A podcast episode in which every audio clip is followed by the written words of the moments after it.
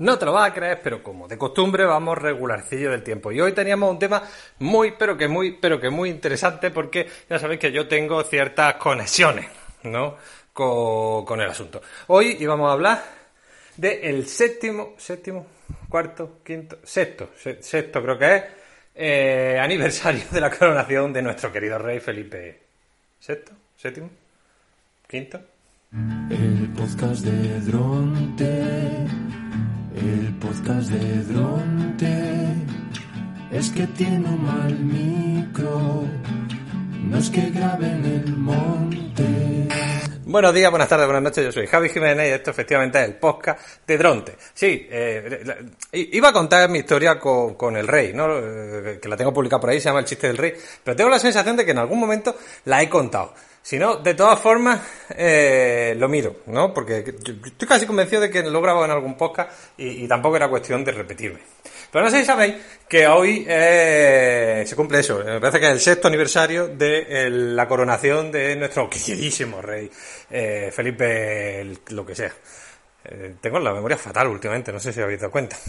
Total, resulta que, eh, como es un enorme y, súper famoso cliché de la cultura española, han surgido un montón de gente, ¿no? Pues ahora me viene a la mente, por ejemplo, Ramón Lucas, que es un periodista que salía en varias cosas, eh, bastante famoso, y ahora me parece que está haciendo las tardes de Onda Cero.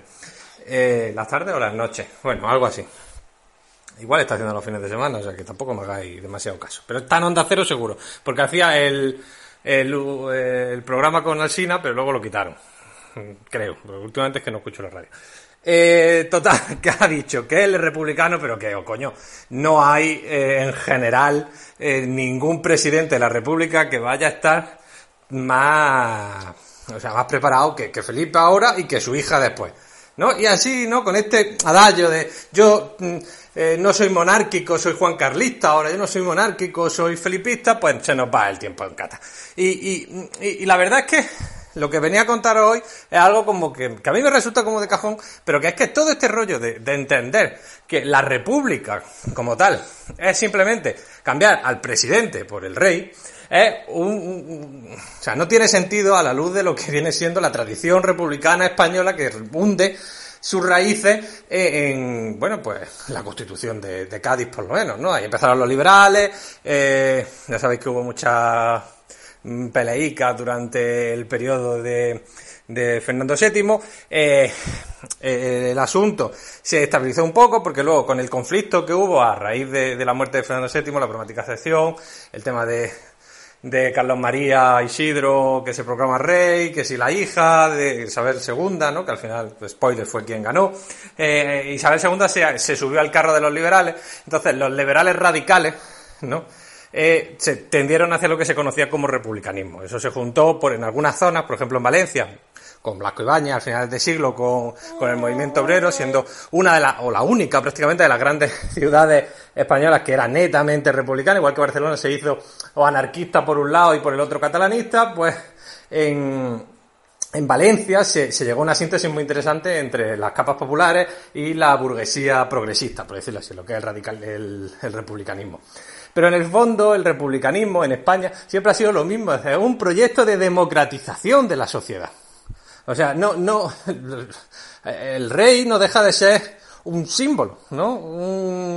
una especie, bueno, pues como de forma hacia la que orientar, de donde articular de manera retórica todo. Pero el republicanismo español no tiene que ver con acabar con el rey, que también, tiene que ver con acabar con las estructuras que no son democráticas. Y, y, ahí es donde está todo el tema. Ahí es donde está el kit de la cuestión. Eh, la gran tradición democrática española, nos pese como nos pese, es el republicanismo.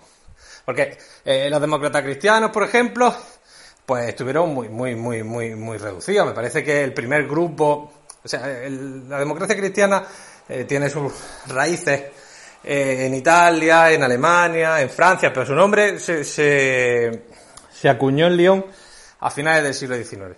Pero en España, eh, el primer grupo de demócratas cristianos que hay, eh, me parece que es de 1913, puede ser de 1903, pero estoy convencido de que es de 1913. y tuvo poquísimo éxito. De hecho, el único conglomerado que podríamos denominar como democristiano, con muchas comillas, es la sede ya en la Segunda República. Por otro lado, los socialistas estaban, bueno, pues en su rollo, ¿no? Los marxistas, socialistas y comunistas, cuando eso, estaban en su rollo totalmente. Y, y no es hasta, pues a, a, a principios del siglo XX, cuando se fusionan con los eh, trozos republicanos que están carentes de partido o que tienen problemas, eh, y generan un discurso más, digamos, Indalecio Prieto, eh, Besteiro, toda esta gente, o sea, un, discurso más democrático. Pero la tradición democrática es el republicanismo y abandonarlo, ¿no? O, o, convertirlo en un pelele, que simplemente se pelea por ver quién tiene la corona en la cabeza, pues la verdad es que, bajo mi punto de vista, es un error soberbio. Así que eh, eh, vamos a dejarnos de tonterías. Quiero decir, que no queremos, que queremos reducir, convertir a lo que es el proyecto republicano en una tonchumina. Pues fantástico, discutamos sobre el rey. Pero seamos conscientes de eso, que lo estamos convirtiendo en una cosa que no tiene sentido. Eh, y ya está, en principio quería comentar una cosa para que no se me olvide. Mm, seguramente, seguramente, eh, ya sabéis que llevo unos capítulos, como dos semanas, tratando de hacer esto de jam session así, un poco como pim pam, pim pam, sin, con menos guionización y, y claro, enrollándome más que una persiana.